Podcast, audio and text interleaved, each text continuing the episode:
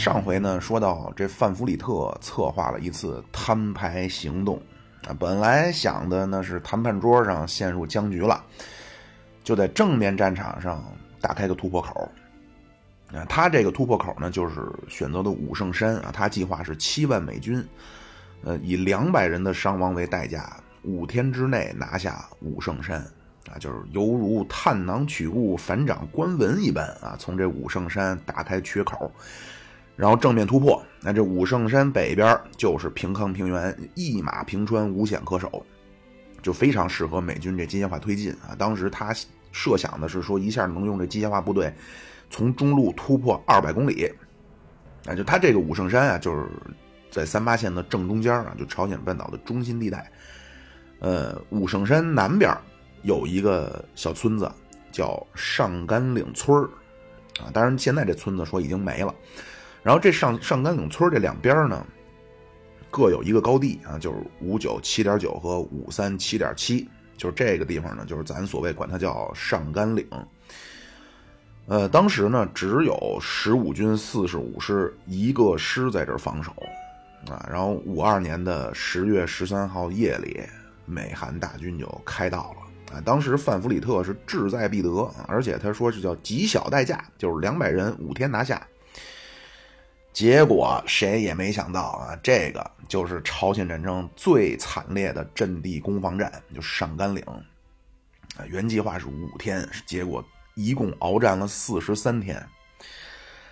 呃，这范弗里特，您要是看照片忠厚老实啊，长得像这个美国的长途汽车售票员一样。但是这人呢？典型的美国人的思维就是靠技术优势啊，靠这种物理上的优势，就是火力啊，就给你忙死。这回这美韩联军一上来，当天俩高地就失守了啊，然后这个上来这通讯就被打中断了。然后恢复通讯以后呢，这个秦基伟就给崔建功打电话，这秦基伟是十五军军长啊，这崔建功是这四十五师的师长，给他打电话说：“你守不住上甘岭，就别回来见我。”然后同时，十五军这边开始调动，怎么组织防御，然后夺回阵地，炮火支援什么的。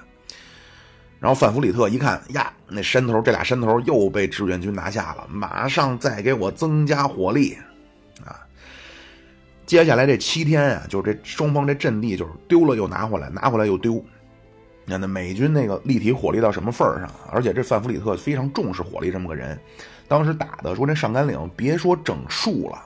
啊，连这个大块的石头都打没了，山头削下去两米啊，说随便地上随便抓把土，里边就是弹片。然后那个树半截的那个树啊，可能就有个小半米高了，就这么一小树堆里边就能有一百多个弹片。啊，当时咱那个防守的时候呢，确实你可以靠坑道和这反斜面，但是美韩军队占领阵地以后，你要往回抢，那就真是玩命了。啊，你像这咱都知道的黄继光啊，舍身堵枪眼，包括龙世昌啊，这堵炸药包，就他是把炸药包扔到那个碉堡里，然后结果人给扔回来了，然后他就又往里往里推，然后他推进去里边推出来，最后他一看不行了，这鸟儿马上 燃尽了，就拿身体把这炸药包给顶在这敌人碉堡里。然后包括于树昌啊，就是后来《英雄儿女》里边王成同志那向我开炮，这个人的原型叫于树昌。呃，当时这崔建功，就这四十五师这师长打电话给秦基伟打电话都哭了，说的我们这太惨了。秦基伟跟他喊：“十五军流血不流泪啊！”但是这会儿秦基伟因为也知道前线的情况，也是流着眼泪跟他喊这话。啊，打到二打到十月底，那秦基伟那战地写这这这个战地日记啊，说这个四十五师伤亡五千多人啊，好多连队都打没了，就是有的呢就剩个几个人，剩十几个人。到十月三十号开始反击了啊，就咱们这边开始反击了，为什么呢？因为这会儿苏联的斯大林的管风琴啊，就是卡秋莎火箭炮上前线了，咱就能跟对面开始对着射了。啊，就是上甘岭这次战役打联合国军，联合国军那边的伤亡百分之七十，全是这卡秋莎弄的。啊，但是这会儿呢，从这个这个美韩联军发动进攻到十月底，已经打了半个多月了。啊，说这四十五师实在是不行了，这么着，到十一月一号呢，咱就部署让十二军的一个师和这个十五军四十五师就换防了，啊，因为咱不是这个入朝叫轮番作战嘛，这借鉴了这个，说上甘岭咱们也开始，那就以连为单位轮番战啊，车轮战，每个连不管打成什么样，只打一天啊，就打完一天就撤下来休整，然后这个连的连长留下给新上来这第二个连的连长当顾问。然后第二个连打一天，这第二个连的连长给接下来上来这第三个连连长当顾问啊，就这么搞这车轮战。本来范弗里特计划五天解决战斗啊，结果根本就打不下来，打了半个多月了。你要是说换一般人，那就算了啊，说或者想想别的辙，绕绕后什么的。这范弗里特就一根筋，而且迷信这火力压制的威力。嗯，打不下来怎么办？那范弗里特那边传令，他令出山摇洞，三军听分明，继续给我集中火力轰炸阵地，而且炸志愿军的补给线。啊，当时说咱这边，不管说是谁能带进上甘岭这坑道里边一筐萝卜或者一筐苹果啊，就是这萝卜跟苹果是又有糖分又有水分啊，你只要能带进去，就是占第二等功。但是没人能带进去啊！那范弗里特那火力狂魔，后来说是这卫生员从坑道里冒死出来，从这尸体上捡了个苹果回坑道，然后舍就咱小时候都学过这课文啊，都舍不得吃，根本就吃不上喝不上啊！说那个渴了怎么办？就是那石头上边不是滴水嘛？就用这棉花在石头上边这蘸点水，然后擦擦嘴唇。真真英雄啊！就是我忘了是长津湖还是哪儿。当时咱就说说我在朝鲜吃血，是为了祖国人民不吃血啊！能让这祖国人民能在家里边想干点什么就干点什么，就是真是毛主席那一代啊，真是就一代人啊，做出了巨大就是或者就是伟大的牺牲啊，能换来了咱们今天。然后说回来，就这两个小山包，美军就是打不下来。原计划五天，结果打了四十三天啊！这美军轰炸之后的冲锋发起了九百多次，这上甘岭打不下来。这个呢，就是谈判以后双方僵持三八线以后，这联合国军第一次的大举进攻啊！但是咱们还是把这战线稳定在三八线了。呃，这次上甘岭呢，联合国军伤亡一万五啊，咱们伤亡一万一。然后咱们很多宣传说啊，说这次上甘岭以后，美军就知道咱们厉害了，说以后就再也不敢策划大规模进攻了。其实后边还有啊，而且后边主要是空袭，就空袭咱们阵地，那火力也非常厉害。啊，这是五二年，五二年秋天上甘岭。然后五二年还有一件事儿。啊，在时下这个当口呢，可能还挺敏感，就是美军的细菌战。这是怎么个来龙去脉呢？这个事儿最早啊是第四次战役，还是第三次战役？反正就是五一年上半年的时候，当时有传传言说这个朝鲜元山附近闹鼠疫啊，说好多朝鲜人都感染了，然后症状呢是发高烧、腰疼。头疼，然后身上大面积的起这个脓疮，嗯，然后这个谣言一出来呢，当时美军负责公共防疫的这么个人，那那会儿还是麦克阿瑟呢，啊，他他底下这负责防疫这个人呢，就派一小支部队去掩护，然后从朝鲜登陆，就过了三八线，就去去实地考察去了，啊，咱说什么这会儿美军往朝鲜投毒，这个阶段应该确实还真没有，啊，就撑死了这个阶段。就是去做当地调调查、做准备工作去了，撑死了就是这样。因为这些，就这美军这次就是不是美军啊，就是美国这个医疗负责医疗这个人，谁去的？哪个战斗小队保护的？哪天在哪儿？都研究了什么？得出了什么结论？这些都是披露了的。就确实这次他们是去调查这个朝鲜发生的这大规模传染病去了。但是，一年以后呢，到五二年三月八号。周总理抗议啊！当时咱们击落了几架美军的飞机，周总理抗议说这个美军在朝鲜细菌战，然后我们击落这飞机这几个飞行员呢，我们就当战犯处理了，就不是战俘了。到三月底，周总理又给联合国写了一封电报，啊，说这个美军在谈判期间用生物武器啊搞细菌战啊，威胁这个中国和朝鲜人民的安全。美国那边呢说周恩来这个话叫一派胡言啊，美军不可能首先使用细菌战。但是呢，就就我就把这我看到的东西我都先说一下啊。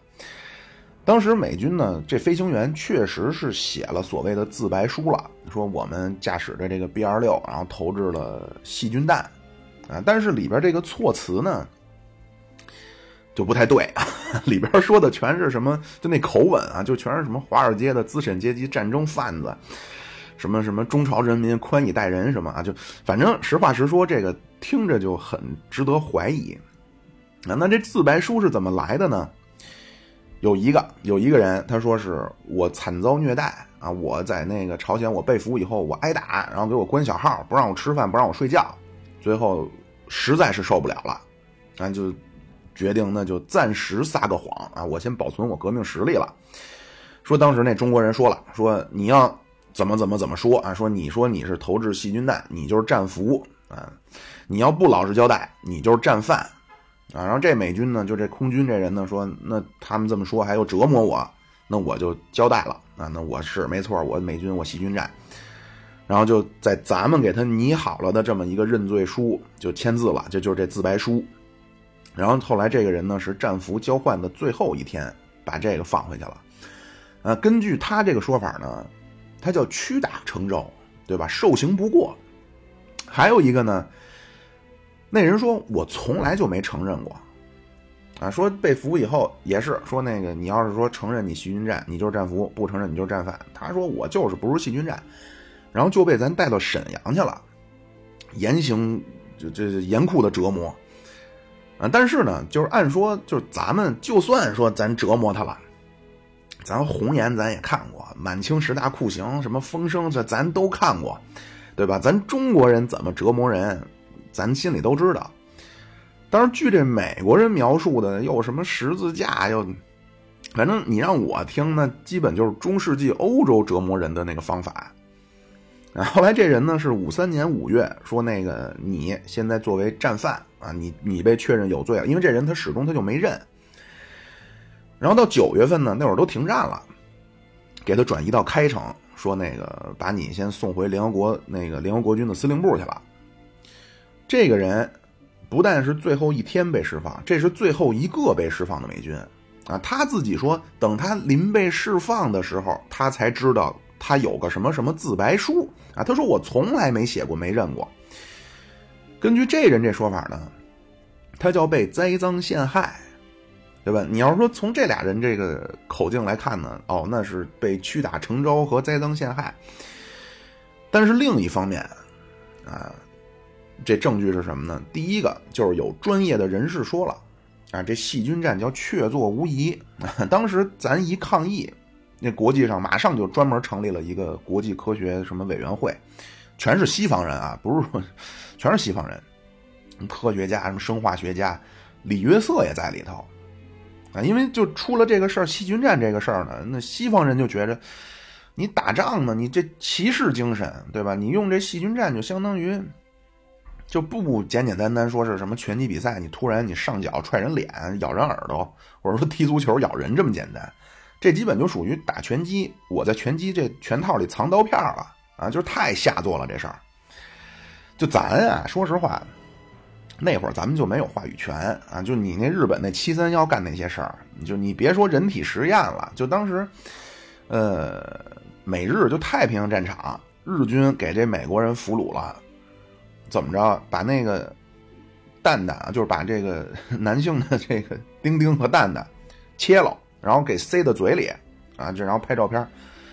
这回去美国人就不干了啊，群情激昂，说他妈这日本人简直就是一帮畜生，这必须炸啊！这后来就给东兵给炸平了嘛。后来扔原子弹，当然这跟这跟咱这没关系啊。反正就是说，你打仗你跟这玩细菌战，你这就反人类啊，相当于。然后这帮科学家经过一番调查，这帮科学家得出的结论就是美军细菌战的叫确凿无疑，嗯，这是一个。还有一个非常可疑的点是什么呢？就是美国后来军方解密的东西，这部分就是五二年派去的这次这个空军这次行动，全拿黑笔给涂了。就是说，你去执行任务，你干嘛去？扔的是什么？全给涂了。你要是说你干这事儿没毛病，你图它干嘛？对吧？或者说您要是说再绝点跟苏联似的，你全给烧了也无所谓，对吧？就我个人判断呢，这个可能性还真是比较大啊。第一呢，就当时他被俘这几个人啊，虽然他说就这个屈打成招啊，什么就虐待他们。第一，咱们有没有虐待战俘的记录？对吧？咱们那凭什么我就虐待你？我对别人都那么那么客气。第二，您说这个刑具对不上，这不是咱中国人传统手艺，对吧？这是第一，就是战俘这个所谓他翻案这个话。第二，科学家发法了，这个我也不太懂啊，我也不敢问。反正我是觉得，既然人家这么说了，那应该是有可信度的。第三，最重要的就是您档案那东西，你干嘛都给涂了啊？但是当时美国就就不承认啊，就这种事儿他不可能承认。那他不承认，咱就也也没辙啊。反正这事儿当时一道出来，那世界上就引起了轩然大波啊。苏联那边那《真理报》就说：“这他妈美国人比希特勒还还残忍，还无耻。”然说那奥斯维辛奥斯维辛集中营那就是一个集中营啊，巨济岛那整个就是一个死亡之岛。那那巨济岛就是咱上期说过啊，就是关押战俘的地方。就是上期咱说了不少这战战俘营里边的故事啊。然后这《真理报》就说说这个这个奥斯维辛集中营那就是一个集中营啊，那聚集岛整个就一个死亡之岛。然后你这美军在里边迫害战俘，然后现在还居然用细菌、用跳蚤、用蜘蛛来进行战争。那《真理报》说美国人呢就是一群戴着白手套的恶魔啊。这就是这个五二年到五三年呢，第一季度出大事了啊！这美苏都换人了。美国那边呢，艾森豪威尔上台，他上台其就是他选举时候其中一个主张呢就是。尽快结束朝鲜战争，啊，他就职演讲里边也说了，他说和平可不是怯懦啊，这话人家说一点，人家是这个军人出身，和平不是怯懦，说和平是一种生活方式啊，那是勇敢者们的希望。然后到二月份，范弗里特下台，啊，是陆军的一个中将泰勒接任第八集团军司令，啊，这下台之前，范弗里特还策划了一次这个。鞭挞行动啊，这听着有点 S M 的意思，就是空袭啊，空主要是空袭为主。第一轮就扔下来十三万磅的炸弹和十四箱的凝固汽油弹啊，就下饺子似的往下扔，往下扔啊，然后咱就躲坑道躲起来了啊，然后美军那边一冲锋，咱就从这坑道里出来了，然后美军一看，哟，怎么还有？就陆军这步兵又回去，然后再扔。整个这次这鞭挞行动，美军扔了二十二万磅的炸弹啊，八箱凝固汽油弹，然后这火这个火炮、迫击炮的这炮弹十五万发。但是呢，您要一听说，那这不得炸死咱们这志愿军好儿女成千上万啊？咱这坑道太厉害了啊！这次美军这次鞭挞行动，志愿军伤亡六十人，然后美军不是轰炸完一波，他上来他得上来冲锋嘛。美军伤亡七十七人，就这次行动就是美军就玩线了，本来就没想说往回报，结果被前线刚到前线一个战地记者，把怎么怎么回事全给报发回去了。然后二月份这范弗里特就被泰勒给接任了。那这范弗里特走的时候心里也不服啊，说这个我这个部队啊第八集团军完全有能力长驱直入啊，那华盛顿不让，说现在华盛顿已经让共产党知道了。美国人想在三八线，想在谈判桌解决问题，说我这行动太受限制啊！这东京不支持我，华盛顿也不支持我，啊！你说你们这帮这个这个穿西装的这么弄啊，我们这些穿军装的没法工作了，然后最后呢，他说：“当然，如果有一天啊，白宫改变主意了，我相信泰勒将军能够带领第八集团军打败共产党啊，我也随时愿意回去跟他并肩作战。”但是这哪能就不可能改变主意了啊？这会儿艾森豪威尔已经决定结束战争了。这是美国，苏联那边呢？二月底三月初啊，斯大林暴毙啊，这事儿反正现在也是个悬案啊。有说呢是贝利亚弄的，然后还弄出一个贝利亚日记有说那赫鲁晓夫弄的，说那是给儿子报仇。反正这斯大林这一死呢，那是真理与理想的化身啊，列宁同志事业的天才继承者。这他这一死，全世界共产党就都开追悼会啊，就都不忙正事儿了。然后等到三月十五号，苏联突然表态啊，马林科夫释放信号了啊，说那个苏联啊爱好和平啊，说那个包括美国啊，就全世界都应该对苏对苏联这种对和平的爱好，呃，就就就是苏联的这种爱追求和平的决心啊，表示表示认可，表示表示信任，并且六天以后开始斡旋啊，苏联从中斡旋了一下，让朝鲜放了九个英国的。外交官和传教士，到三月底，周总理从莫斯科开那个追悼会回来，啊，说那个别打了，说苏联现在对外是想和平了。金日成同志那边早就不想打了，那那五二年开始那个谈判陷入僵局时候，金日成就老跟那个斯大林那打小报告啊，说那李克农那边弄了个什么谈判啊，这谈判也没有进展。结果让斯大林卷一顿，说你年轻啊，你这很多事儿你也不懂，你就不要发表太多意见了。然后再说回到五三年这三月份，咱们这边呢就苏联释放信号，然后周总理把这个东西从开完追悼会带回来，正好这会儿克拉克这边呢跟咱们说，要不就先把生病的战俘先给换了吧。哎，咱一听正好就坡下驴啊，就是说那咱就恢复谈判。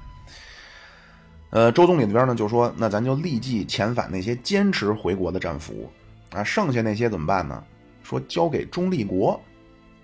那那美国人闹不明白了，说那中立国是什么什么意思啊？那或者具体的说，那中立国是谁啊？那是不是苏联 就是你们说的中立国？啊，那苏联人出来了。那这四月一号愚人节，苏联人说了，说说苏联呀，完全支持中华人民共和国的决定啊，而且我们相信。美国政府可以正确的理解啊中国人的意思，那美国人更懵了，说这什么？我们不知道谁是中立国呀？你相信我们能理解？你相信错了呀？后来美国讨论一下，说，反正现在苏联态度很明确了，第一就是苏联支持中国，第二就是朝鲜的问题，咱还得找中国谈。啊，到这会儿三四月份这会儿呢，就距离停战就真是只有一步之遥了。啊，就在这个节骨眼上，李承晚造反了！这怎么个事儿呢？您往下听啊。咱这边呢，一说要恢复和谈啊，这李承晚马上给艾森豪威尔写信，说不能谈，如果和谈了，那就是判了大韩民国死刑了。啊，这艾森豪威尔给回信说，那个我对你们的国家的分裂这种遭遇呢，我真是表示同情。但是该谈还是得谈，这么着，四月份双方就开始安排这个战俘的问题了。说十那会儿定的说是十天内在板门店遣返啊，这个呢叫小转换行动啊，就是后来停战以后还有一次大转换行动。这次这小转换行动呢，咱们这边放了七百多个联合国的战俘，然后那边放了咱们七千多个。啊然后咱放回去这帮呢都很平静，然后放回到咱这边的这些人呢，就是都非常的慷慨激昂啊！这临那什么都把美帝国主义的衣服都给扯了扔地上，都是赤身裸体啊，就下半身裹着个小毛巾，就这么回来的。然后咱放回美国那边，那美国记者还问呢，说：“哎，那个什么汤姆啊，有没有见过虐待什么的？”说那汤姆说没见过虐待的。啊，说，咱这边还报道了，说那个有七个美国人还专门对所谓战俘营里边咱们对他们的人道主义的待遇表示了感谢。哈这战俘一交换，那这李承晚一看，马上就发了个公开声明，实际上就是对美国喊话，说和谈可以，中国人必须撤走。然后李承晚就在国内，就就韩国就南边戒严，然后把参谋长从美国叫回来了。并且把原定去美国的十五个他军方高层的这么一个行程也给叫停了。然后六月八号呢，这板门店遣返战俘这协议就签字了。啊，这李承晚就义愤填膺说：“啊，西吧，我是永远不会接受停火啊！这大韩民国将继续斗争到死。”然后美国人那边呢，就国内就商量说：“这个李承晚要干嘛？”那当时就是说分析他有什么行动的可能性啊？说第一种可能，说李承晚会不会派人枪杀印度人，破坏和谈啊？就因为这个谈判那块儿有印度人，说那不会啊？说这个到那儿枪杀印度人呢，就是和全世界为敌了。那说他会不会说拒绝把这个韩国的军队撤到咱们定好的军事分界线？说这也不会啊？说那你别说是志愿军了。就人民军都能给他消灭了，啊，他这叫自取灭亡。那说他会不会拒绝签字？啊，那说这可能性很大，但是无所谓啊，他爱签不签，咱签了就完了。说还有一种可能，说这李承晚啊，有可能释放战俘，啊，这个就要了命了，因为不是说好了交换嘛，就是你这一释放，那不想回北方的，那不就是相当于变相的给人吸收了吗？啊，这个判断当时是美国远东的情报局做出来的，全都写下来了。啊，但是当时美国就没有没人重视这个事儿。然后板门店那边呢，当时克拉克和泰勒已经就同意了，就是就大面上的问题全都同意了啊，就是已经开始梳理细节了，就这分界线，这线怎么画，然后缓冲区到哪儿，全都弄完了，当时都定了，已经说说咱停战的协定什么时候签？战争爆发三周年签字，就是五三年六月二十五号。咱签这个停战协议，结果当天夜里，李承晚啊突袭战俘营，就是好几个啊，就是其中有的美军看守的，他把美军都给缴械了，然后就把这些反共的这些战俘就都给放了啊。就是咱上期不是说了吗？就是南边那边很快就把战俘按照政治立场不同就分开关押了，这一下就跑了两万五的战俘。你看克拉克那边还没睡醒呢，就给叫起来了。说那可了不得了，说他妈李李承晚老杂毛派人就秘密把战俘都给放了啊！那个有把那铁丝网给剪开的，那还有给咱看守的美军给缴了械的啊！这克拉克赶紧给我把那战俘都得给我追回来。那你上哪儿追去啊？啊，本来那西方人看咱们亚洲人就都脸盲。然后这帮人一出来啊，就要么就钻山沟，要么就是这工厂、农村、田间地头，就换上老乡衣服，根本不知道谁是谁。但是这事儿一出来，美国就背锅了，啊，就说：“哎，你看，肯定是你美国，你不想和谈，对吧？你让李承晚玩这么一个，说真是啊，你美国人是为了阻挠停火，你不择手段。就咱说这都不那，英法就盟国那边都说说那个是不是你美国不想让这些朝鲜的战俘？”接受这个所谓中立国委员会的看管啊，说你是不是就是担心说这中立国委员会里边有共产党给他们洗脑啊？丘吉尔当时都说呀，说我希望美国先闹明白了，就是联合国军是不是现在还有决心帮着韩国统一整个朝鲜半岛？如果你没这决心了，你闹这些东西就没有任何意义了。但是美国这真是躺枪。李承晚就不是克拉克就找李承晚说：“欧巴，说您赶紧把这事儿怎么回事，您向公众解释一下吧。啊，说到这份上，我也不怪你了。反正战俘跑就跑了，以后咱千万别这么闹了。然后赶紧克拉克就给咱们这边解释，说这是李承晚自作主张啊，这个我们还是一心想要和谈啊，其心可照日月。咱说你别逗了，说你这个阴谋。”一看就是你和李承晚商量好了啊！你们要破坏协定，说就算不是你们商量好的密谋，你们这也叫心照不宣的默契。但是咱说归说啊，这当时咱的想法也是想尽快达成协定了。然后美国国内华盛顿艾森豪威尔那讨论说，这闹这么一出，那恐怕谈判桌上咱们又得让步了啊！你理亏呀。当时杜勒斯呢，就当时这艾森豪威尔的国务卿。说那个稍安勿躁啊，不要慌。说如果现在共产党真心想停火，他就会宽容李承晚的这个这次冒失，然后很快签字。艾森豪威尔就派了一个特使啊，国务卿助理沃尔特·罗伯特去韩国找李承晚，说找他谈谈，说以后别再惹事儿了。罗伯特这一来韩国，就跟李承晚达成一个协定，那就是李承晚那边不再破坏谈判。美国这边和韩国签安全条约，并且保证给韩国长期的经济援助。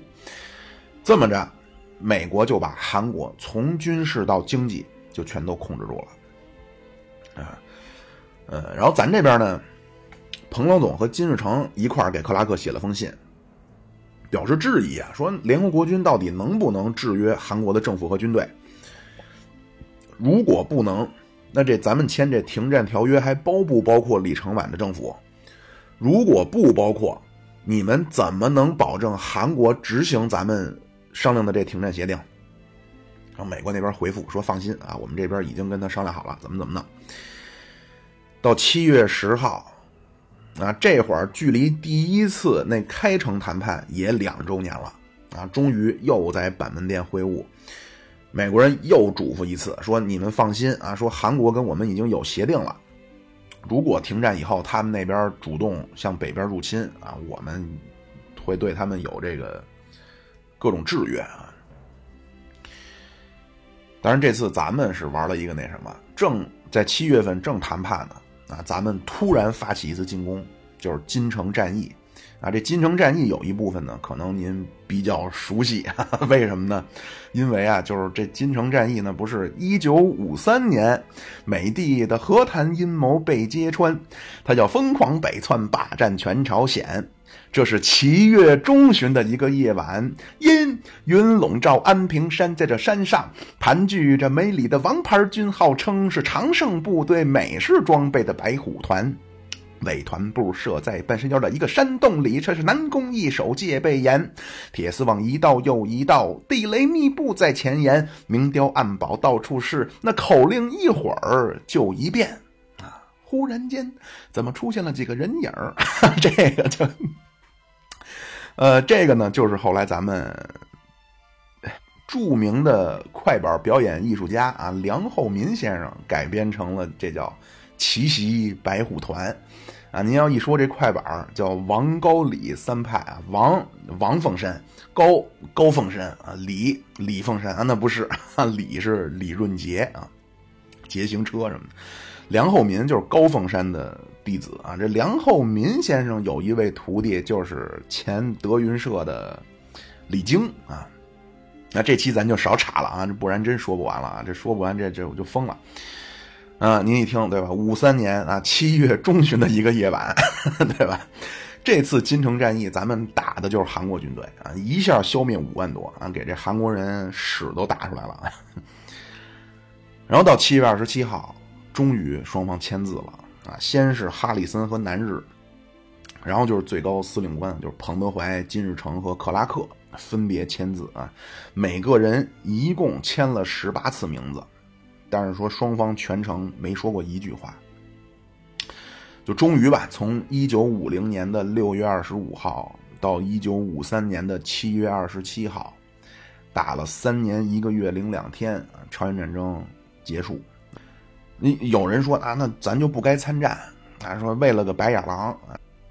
这儿呢，先简单的说一下，咱和就所谓白白眼狼这个问题。啊，咱先简单说一下，咱后来和朝鲜的发展，就是朝鲜所谓变成白眼狼，其实和咱们的后来两个选择或者变化关系特别大，一个就是中苏交恶，一个就是改革开放。而且咱也最好别说白眼狼，咱说朝鲜、越南是白眼狼，那咱在苏联人眼里就是一个性质啊。和朝鲜这个事儿呢，大概是这么个发展的历程啊，就正好借这机会呢，咱就把中国和朝鲜这关系，咱也就说了啊。呃，这战争一结束呢，就五三年战争结束以后呢，十一月份，毛主席就把金日成叫北京来了啊，因为当时朝鲜就全部打烂了，就开始需要重新建设了。但是第一，朝鲜没钱；第二，没技术啊。当时金日成的首选目标是莫斯科。带着个代表团啊，就上苏联要钱去了啊。当当时斯大林死了嘛，这马林科夫就给了点儿，然后说战争中那借那个欠款给你减百分之五十。那金日成就很不高兴，说呢你这么这么大的实力，怎么这么抠门呢？毛主席知道了，一封电报，金日成来北京要什么说，一回手就给了八万亿。当然，这就是咱们五五年以前跟现在咱们不一样啊。就是五五年咱们币制改革，实际上就和咱现在的八亿人民币啊，但是那是八亿是什么概念？文革以前，中国对外援助一共二十亿啊，朝鲜这一次就占了三分之一。然后当时五十年代呢，咱有一个事儿叫发爱国公债，每次发就是六亿，全国人民凑啊，能有六亿人民币，啊，给朝鲜大手一挥就是八亿。而且后来说那朝鲜战争三年打仗啊，说那朝鲜你欠的所有的账，然后咱们战争期间所有的援助百分之百全免了。但是苏联可没给咱免啊！咱那个六十年代有一说法，说那个中国叫既无外债又无内债啊。包括那个三年困难时期啊，那会儿刘少奇刘主席刚开始定那个基调，叫自然灾害加苏修逼债，那就是所谓这个外债，苏联所谓逼债，主要就是苏联这战争债啊。苏联对中国在朝鲜战争这个。采购军火这个费用是按半价算的啊，但是你得还。这个阶段呢，其实就是咱们主要是对朝鲜是援助。结果到五六年，突然出事儿了，那就当时这个社会主义阵营内部这些事儿呢，咱就都不那么细的去说了啊。就跟其实咱们跟朝鲜后来的事儿起起落落啊，非常的事儿很多。这五六年呢是怎么怎么个事儿呢？苏共二十大。啊，批判斯大林，然后整个这社会主义阵营就就炸了窝了。那在朝鲜那边呢，也蠢蠢欲动的啊。当时呢，被金日成始终压制的延安派和莫斯科派，也都开始说想要有所行动。这帮人就趁着六月份金日成出国的时候，这些人底下就商量说，咱们在下一次中央全会的时候，咱们批评一下金日成。啊，批评一下金日成的现在的这干部路线和经济路线啊，说咱得清君侧。呃，但是其实当时他们并没有所谓推翻金日成的计划啊，因为莫斯科派的这个把他们当时的这计划都跟苏联人说了啊，苏联人那边都有这档案。当时确实只是朝鲜内部延安派和莫斯科派对金日成同志的领导方式有意见，那觉着他任人唯亲。并且朝鲜战争这过程中，包括这个停战以后，把这个咱延安派都给拿下了。苏联人对这个事儿的态度呢，说接受啊。赫鲁晓夫也知道，说可以批评金日成啊，斯大林我们都批评了，金日成怎么不能批评？结果这些情况呢，金日成就不知怎么就知道了，那知道以后马上就回国。当时那个朝鲜劳动党啊，那平壤市委五个常委，四个都对金日成有意见。但是金日成呢，很很机很聪明啊，就玩了一一招叫分化瓦解，就他先把延安派跟莫斯科派先分开啊，先开了个两百多人的会，把这莫斯科派全部官复原职了，然后就集中力量打击延安派。到八月份，真正说那开那中央全会的时候。啊，延安派这边一发言啊，一说那个金日成同志有什么什么错误啊，底下就起哄，就嘘声一片。到中午，延安派就发现大势已去了。啊，当时尹公且这财政部长，徐辉啊，全国总总工会主席啊，这个徐辉是原来延安时候胡耀邦是他入党介绍人。然后金刚啊，这朝鲜劳动党的中央宣传部部长，李碧奎工商部的部长啊，这哥四个一商量。大势已去，跑吧！开着吉普车就冲向鸭绿江啊！这到了北京，是当时周总理和罗瑞卿，就是公安部的部长见的啊，然后就向咱们汇报了一下朝鲜劳动党的情况。呃，这哥四个来北京以后呢，跟咱们一说，说这金日成同志怎么怎么在国内啊，这些所作所为，毛主席勃然大怒啊！因为当时咱们国内正在开八大。金日成没来啊！金日成说：“我身体欠佳。”毛主席说：“你到中国开会，你身体欠佳；你在平壤，你搞政变，你健康的很啊。”然后金日成那边也知道说这哥四个跑了，就到中国大使馆找咱们这大使叫乔晓光啊，就找乔晓光要人，说我们有四个叛逃了。乔晓光请示国内啊，咱说那不，人家不是偷渡啊，是政治避难啊，不能给。这会儿毛主席对朝鲜态度就有变化了，啊，之前是这种宽容的啊，这包括尊重的。咱们也说过，最早入朝的时候给这个志愿军写的这些志愿军的纪律啊，尊重人家的一草一木啊，这个人家的党、人家的人民、人家的领袖啊，都要非常尊重人家。咱们在这之前对金日成都是想宽容、想拉拢、想帮助的，啊，结果这事儿一出，毛主席就把米高扬叫来了。就当时米高扬是咱们不是开八大嘛，就是苏联代表团团长，说朝鲜出了这么这么这么个事儿，说你知道不知道？米高扬说。我知道啊，我了解一些情况。毛主席说：“那你说怎么办吧？”米高扬说：“您看怎么办呀？”毛主席说：“我看得管啊。”说不管还行，那三天不打你上房揭瓦，金日成这是要翻天。说那个回头你去一趟啊，然后你去完往彭德怀再去一趟，跟他好好谈谈啊。说那个这么着，说去之前在北京先跟崔庸健谈谈。啊，崔庸健是当时的朝鲜二号人物啊，就。老八十八旅的，那个金日成不是没来吗？他就让崔庸健来代表朝鲜来开八大来了。然后米高扬呢就找崔庸健谈，啊，谈完了说你赶紧回去传达一下，我们马上就到。这是五六年的九月十九号，九月二十三号就到平壤，就找金日成说那个你那个中央就是这谁米高扬啊，就是说你这个中央这全会啊，你怎么把反对你的人都开除了？啊，说你那个决议不对啊，是错的，必须得改。说现在苏联和中国都认为你那个不对，你得再开一次中央全会。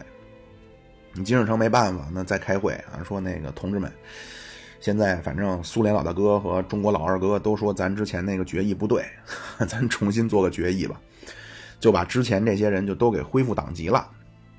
啊，这里边最厉害两个，一个叫崔昌义啊，这是延安派的。一个叫朴昌玉，这莫斯科派的，这一开春有点躁动，有点朴昌玉，有点想去泰国。这哥俩呢，崔昌义、朴昌玉呢，当时都是内阁副首相啊，俩都是政治局常委，那会儿都给开除了。然后开完这新会呢，都恢复党籍啊，恢复中央委员会委委员这个职务。结果没过俩月啊，这朴昌玉就派去。做水电站的站长，崔昌义就去做了养猪场的厂长。为什么呢？因为十月份发生了波匈事件啊！这波匈事件一出呢，中苏的注意力就都跑欧洲去了，金日成就没人管了啊！本来之前说朴一宇都答应释放，结果也没放啊！金日成这会儿就提出说要解散板门店的谈判委员会。啊，因为当时就停战以后，咱们其实志愿军是留在朝鲜的，就实际当时咱们对朝鲜问题是有发言权的。啊，那你那个日内日内瓦会议以后，你中国凭什么在朝鲜有发言权呢？就是靠咱们这个停战委员会。金日成的意思就取消停战委员会，那个朝鲜有什么问题，直接就找联合国谈了。这个一传到中国来，呃，毛主席受刺激了。啊，十一月底，匈牙利那边就解决了。就是匈牙利第二次出兵是十一月初，到十一月中旬，基本就把布达佩斯给灭了。啊，到十一月三十号，毛主席跟尤金谈话，说金日成提了新要求了，你知道不知道？尤金说我知道。说主席您说怎么办？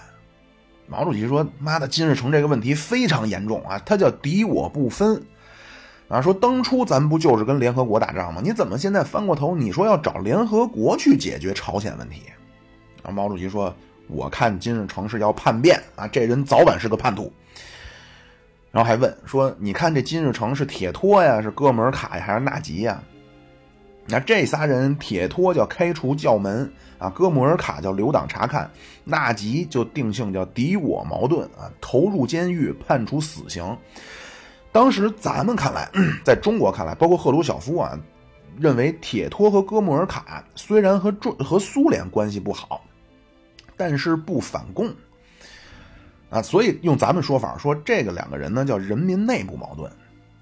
纳吉为什么就成了叛徒、成反革命了呢？就是因为苏联出兵匈牙利的时候，他向联合国申诉啊，要求联合国干预。毛主席问说：“金日成像谁？”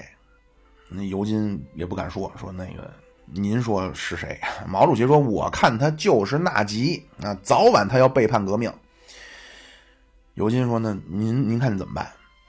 毛主席说：“我们中央讨论过了，目前有两个想法。第一，我们要管怎么管？我们在朝鲜呢还有四十万的志愿军呢啊，我们帮他改正改正错误。实际这就是强制手段了。啊，说第二个就是我们就不管了，以后朝鲜再有什么问题别找中国了，那就天要下雨，娘要嫁人啊，随他去了。说你那个回去跟赫鲁晓夫商量商量，同意哪种办法？如果是后一种办法，我就把志愿军撤回来啊，反正他也不想让我们在那待着了。然后尤金回去以后呢，赫鲁晓夫就同意了第二种，就是中国志愿军撤出朝鲜。但是赫鲁晓夫可没同意红军撤出东欧啊！就是五六年，真是一个重大转折点。就毛主席说呀，这五六年叫多事之秋。就其实现在翻过头回顾，如果五六年那会儿，五六年是可以纠正朝鲜错误的 这这这机会的啊！就如果当时中苏啊，就是通过一些手段是可以让朝鲜那那什么啊。当时毛主席呢就觉着说，哎，我刚支持完苏联用武力的方式解决匈牙利，呃，所以他希望就是苏联能反过来帮助帮助咱们解决朝鲜。啊，当时这波匈事件就是这个一一爆发呀，实际上中苏这个社会主义阵营这老大老二基本就平起平坐了。所以只要中苏意见一致啊，这社会主义阵营谁也翻不起浪来。但是朝鲜问题苏联没支持。啊，就背后为什么现在反正也不知道，但是结果非常清楚，就是没有苏联的支持，毛主席就放弃了用强制的手段 来帮助朝鲜人民改正错误，就解决朝鲜问题的方方式，就换了另一种，就是安抚。那会儿朝鲜就跑，不是跑过来好多嘛？那司局级往上的十七个人，那刚开始那待遇特别好啊，在朝鲜您是部长，然后在中国也是部长待遇啊，都住着小洋楼，单独栋小洋楼。到五七年四月五月就开始不一样了，到八月份就集中啊，原来是部长在北京，司局长都在沈阳，八月份全都弄到峨眉山去办班学习去了，学习完了。部长全都安排在成都，司局长安排在陕西，而且说再也不许回东北了啊！说不许再跟朝鲜人有联系了。就对这些跑过来的人的变化，能看出毛主席要重新考虑问题了啊！到十一月七号，这这个莫斯科开这个十月革命节，就是四十周年，包括莫斯科会议。各国领导人齐聚莫斯科啊，在莫斯科开这会，毛主席和金日成就见了面了。第一次谈话，金日成都傻了。毛主席说：“金日成同志，你还是很革命的嘛。说你最近做的不错啊。说我那个听了你们跑过来的人跟我说了你的坏话。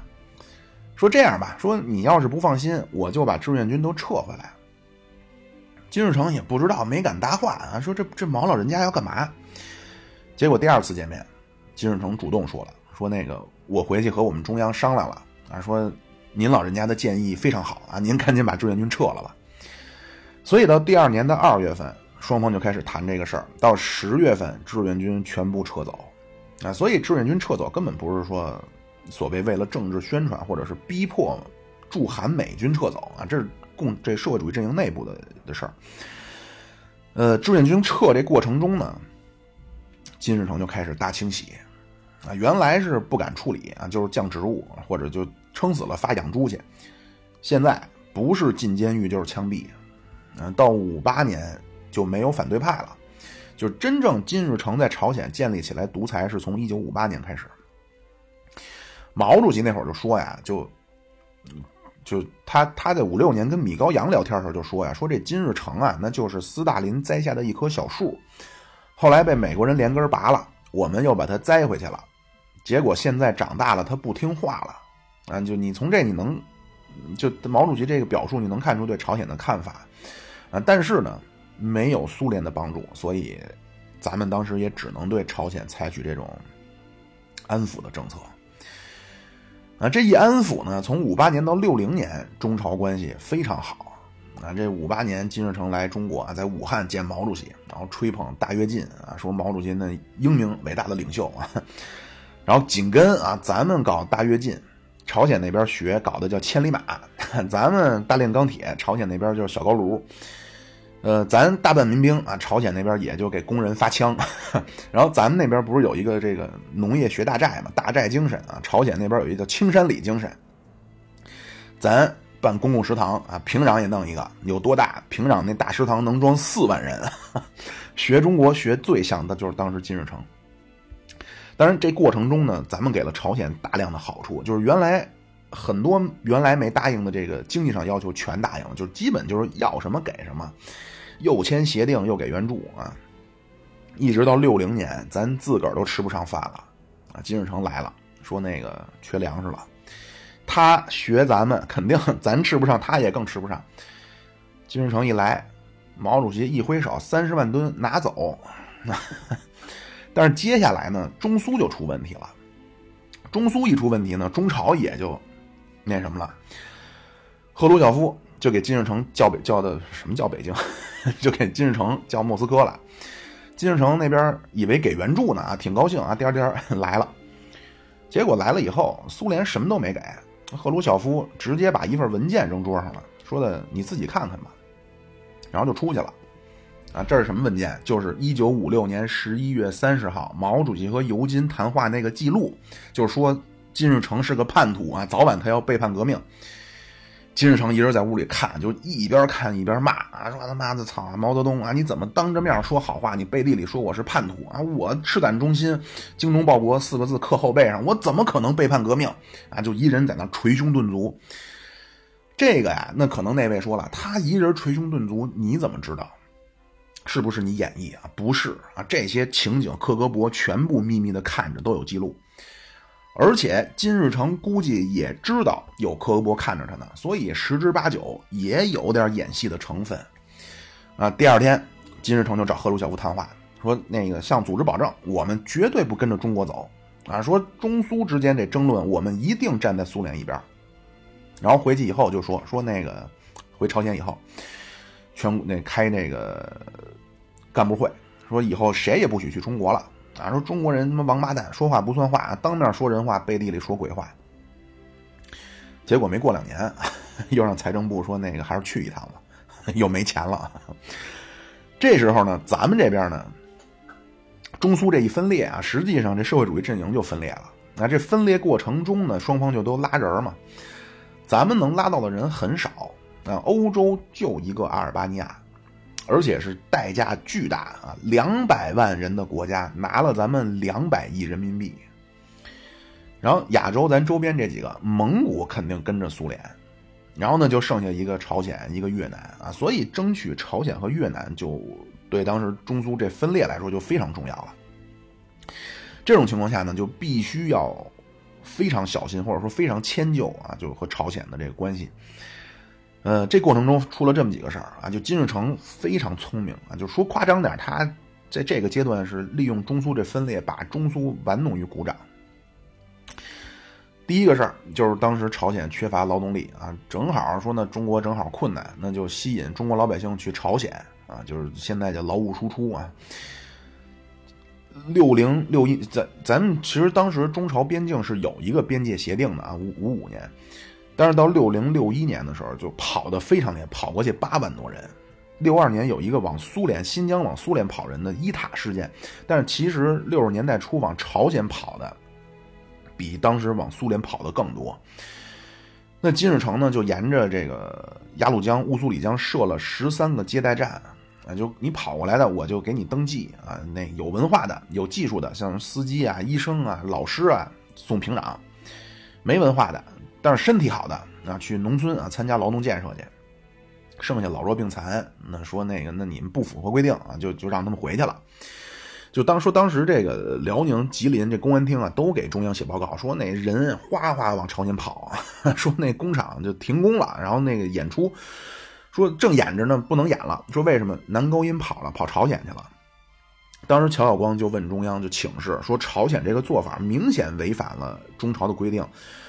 是不是希望进行一下外交的交涉？国务院回复说：“这个问题以后我们就不要再过问了，以保证中朝关系为主。”结果没过多久，那不是好多那不达标的他给往回派吗？咱那过去的不想回来啊，说那个你怎么能把年轻的都留下，老的都让回国？啊，又不想回来，就乱了。啊，六一年底就就就就出事儿了，然后朝鲜就开始抗议中国，说你们怎么管理你们老百姓的？啊，说都往我们这儿跑。大使馆就很为难，就问国内说怎么处理。外交部答复：主动向朝鲜承认错误啊，配合朝鲜同志的工作，让他们回国。这事儿发生在今天，网上绝对就骂起来了啊！就软弱无能啊，就就这词儿就全都得是用出来。这是一个事儿，还有一个事儿呢，就是六二年，当时金日成带着朝鲜一大批啊，什么乔晓光带着来了。人毛主席突然就来一句啊，说我们这个大使啊，可是说了你不少的坏话呀，就说乔晓光啊，当时全场人全傻了，出门就把乔晓光给免了啊，就换上来这人叫郝德清啊。郝德清上任第一件事儿，就召集所有人开会，说今后朝鲜大使馆咱们的工作方针叫什么呀？报喜不报忧啊，谁也不许给我再说朝鲜人的坏话。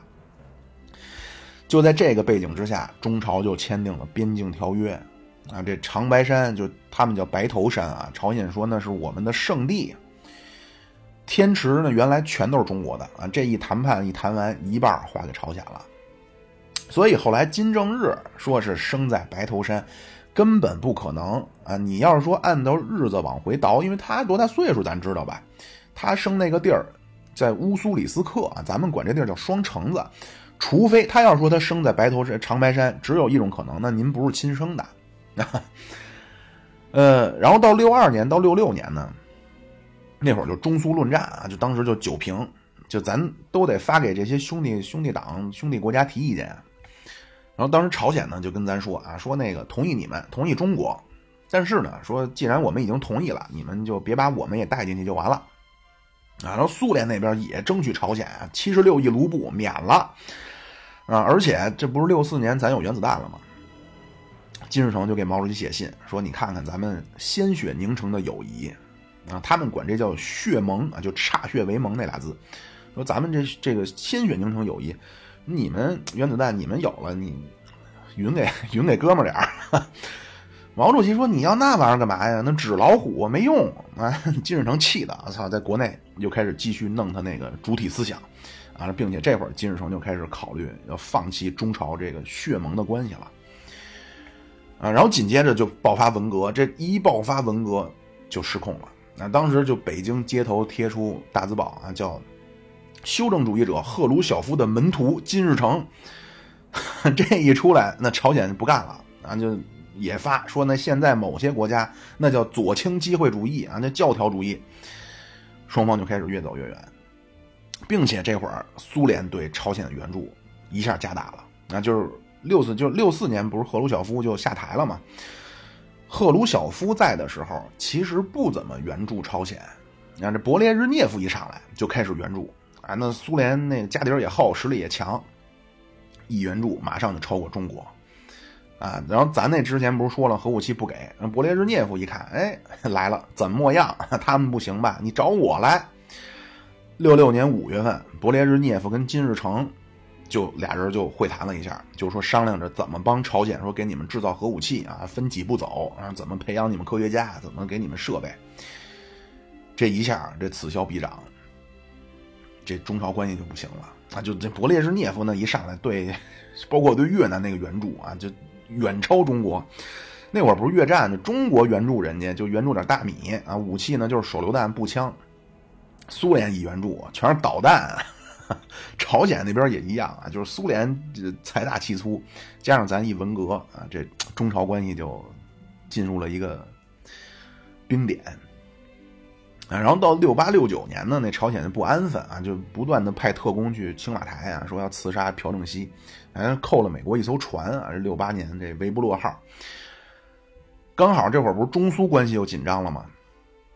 但是中美。开始缓和了，啊，到六九年国庆二十周年，这几个小时之内又出了戏剧化的反转了，啊，这九月三十号晚上，那毛主席突然一拍脑袋说：“哎，明儿国庆上天安门是不是没有什么外国领导人啊？”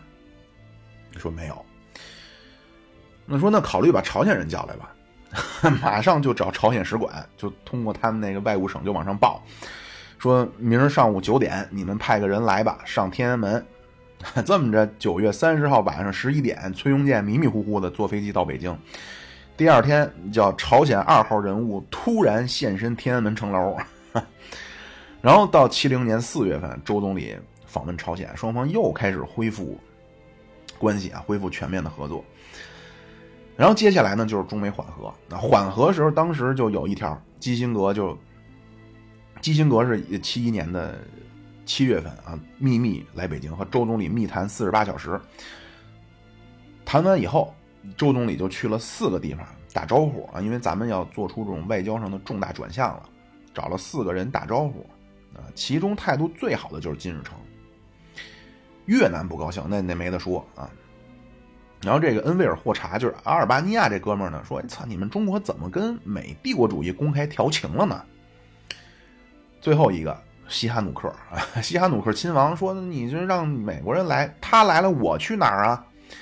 所以尼克松来北京的时候，西哈努克亲王就去了平壤。那金日成给他盖了一个巨大的大宫殿。金日成当时是这些态度最好的啊，但是金日成说：“说你们和美国人谈啊，能不能把我也放进去？”啊，当时他提了个想法，叫南北邦联、南北对话。那就这个就是冷战期间南北隐约出现了这么一下能谈的这么个迹象，就是七二年这次。但是呢，这金日成这种革命的激情啊，革命的思想没有变，而且他觉得毛主席思想也没变啊。这但其实那会儿毛主席是那什么了啊？这个呢，就是基于这个背景呢，就是七五年。毛主席和金日成的谈笑风生，这是当时呢，就是当时这个这背景，多说两句吧。就是七十年代这亚洲的革命啊，革命形势叫峰回路转啊。七五年的时候呢，这越战二十多年啊，终于走向了终结。当然这事儿也挺巧啊，这多说。七四年咱不是打了西沙海战吗？对吧？拿回来了西沙群岛，然后打的当时是打从南越手里抢回来。打完以后，北越就给咱发贺电，说：“哎，祝贺啊，说你们祝贺你们拿回了自己的领土。”结果第二年越南就统一了，统一以后就倒向苏联啊，跟咱就掰了。但是七四年那个电报呢，就不是现在咱跟越南南还有争议吗？咱这就是咱杀手点、杀手锏。他那边越南一说什么，咱啪就往出一甩，说：“你看，这是你们自己写的，当初你们说祝贺我们拿回了属于我们自己的岛。”然后说你们有没有点契约的精神？这是越南啊，就是然后七五年还四月份呢，金边被红色高棉占领了啊，然后四月份这个西贡啊，现在叫胡志明市解放。这种背景之下呢，金日成就来了北京啊，当时邓小平小平同志啊举行的招待会。那会儿呢，金日成一来啊，我天，那口气，就说那现在亚洲那是处于巨大的这革命革命形势的前夜啊，那革命。即将胜利啊！马上我们准备迎接更大的挑战，就说白了就是他想打啊！他说我们将这个在战争中啊得到一个革命的统一的朝鲜。朝鲜是没有任何档案解密这说的啊！美国是三十年，咱们呢是零四年开始做这个工作啊，现在都能看到六五年的了。朝鲜没有，所以只能估计啊，我。估计金日成当时的想法就是，斯大林以后就世界革命的领袖啊，斯大林以后就是毛泽东，毛泽东以后就是我了。然后那他他想打，那就是说跟周总理谈。结果当时周总理是病入膏肓啊，这金日成，咱小平同志陪着上医院看了一眼，那这确实没法谈了。那说那就跟那个毛主席老人家谈。毛主席那边呢，其实也是挺，就是中美这一缓和呢，咱们外交就有一个重大的矛盾。嗯，从这这个六九年珍宝岛以后啊，当时毛主席就说呀，绝对不能同时和美苏作对，啊，只能拉一个打一个，然后就讨论完了，就决定说苏联是主要威胁，然后就把之前林彪弄的那个北顶南放的那个给改了啊，就这这这块怎么回事？就是苏联的事儿，您就这咱就都不细说了啊，就老德哥系列都都都都有。这会儿呢，就是跟美国谈判呢。又有一个问题，就是你违反了共产党的理念，对吧？美国呢是帝国主义头子呀，共产党革命的目标那就是推翻帝国主义，对吧？那打倒美帝国主义，所以跟美国一走近，越南跟阿尔巴尼亚不满了。本来咱身边朋友就大喝口水，印个场，我天哪！哎呀，那跟美国一走近呢，身边这朋友就本来没几个，又跑俩，嗯。但是呢，对于毛主席来说呢，他就是又得维持住一个阵营的中心的这么个地位，但是你又不能和美国走太近啊，就同时你又得对老百姓和对别的国家有一个解释。这会儿毛主席就推出了一个所谓“三个世界”的这个理论，那就这种情况，就实际上这会儿毛主席已经是放弃了原来的革命路线了，啊，就确实是非常纠结啊。就当时七四年马来西亚那个总理来中国，说要解决马共啊，就这马共是从来不承认马来西亚啊，人家自称叫马来亚共产党啊，就一直坚持武装斗争。然后七四年这中中马建交了。你看这总理来说，那个马共的问题是我们的叛乱啊！你现在既然承认我主权，你就不要再干涉我的内政，不要再去支援这个反政府武装了。说你得解，你得把这问题给我解决了。毛主席说：“我肯定是尊重你主权，但是共产党怎么能不支持共产党啊？对吧？那就是陷入了这么个两难。一方面你说不干涉人内政，一方面您又支援人家的反政府武装，就说不通。”啊，这个问题最后解决是靠咱小平同志啊，然后咱接着说，就反正当时毛主席就很不好办啊。然后在亚洲呢，这金边柬埔寨那边取得胜利啊，越南胜利，一看身边就剩一朝鲜了。然后金日成雄心勃勃来了，怎么办？金日成就说啊，我这个革命我要大踏步的前进了啊。这毛主席呢就给他玩了一出，就是您要是听过就是相声学聋哑。就打马虎眼啊，就是怎么没听清啊？金日成说：“我需要中国的支持啊！我那个主席，我们要革命，需要支持。”毛主席说：“哦，你说你要你要吃屎，哦，那知道了。那个晚上安排金日成同志吃点好的啊，大肥肉片子管够啊。”说不是，说老人家，我是要革命。毛主席说：“哦，你要得病啊？那你这目前您得算疑似病例。”后来那个毛主席说，查了会儿，说不行了，说我现在岁数大了，我身体不好，咱就聊到这儿吧。这就是所谓这个最后毛主席和金日成的谈笑风生啊。然后改革开放以后呢，小平同志态度就变了。之前毛主席在的时候，对这些周边小弟全是白给，当时给朝鲜一批那个米格，给一批飞机啊。然后八十年代朝鲜送来了。说得大修了啊，但是我们不会修，然后咱就当时就很为难啊，说那个修可以，你给钱不给啊？不能白修啊！然后朝鲜就不干了，说操他妈的飞机都是毛老人家白给的，说你修一下你怎么还有脸管我们要钱？就僵持不下，最后这个事儿就到邓小平那去了。小平同志就批了一个非常有名的啊，叫“我们也是军火商，我们也要做生意”。啊，这一下朝鲜就又不高兴了啊，就跟中国关系就非常紧张，就把中朝的边界给封了。而且咱这一改革开放，和这西方国家越走越近啊，这周边关系也缓和了，和韩国这贸易就越来越大啊，朝鲜就非常紧张啊，因为当时苏联也倒了，朝鲜就找咱们说那个那会儿钱其琛啊外交部长说那你放心，说我们跟韩国就是做生意啊，没别的。结果，夸叽，第二年跟韩国咱就建交了。咱跟韩国一建交，这个事儿实际就成了所谓叫压死骆驼的最后一根稻草。然后这朝鲜对咱们就没就了解了这些呀，就你对这朝鲜现在的所作所为就很好理解了啊。就可能如果你要说对中朝的印象就停留在朝鲜战争。那确实是你觉着，哎，那怎么这么那什么？其实你看中间发生了这么多起起伏伏的事儿啊，然后咱这这这和朝鲜这事儿，咱就说到这儿。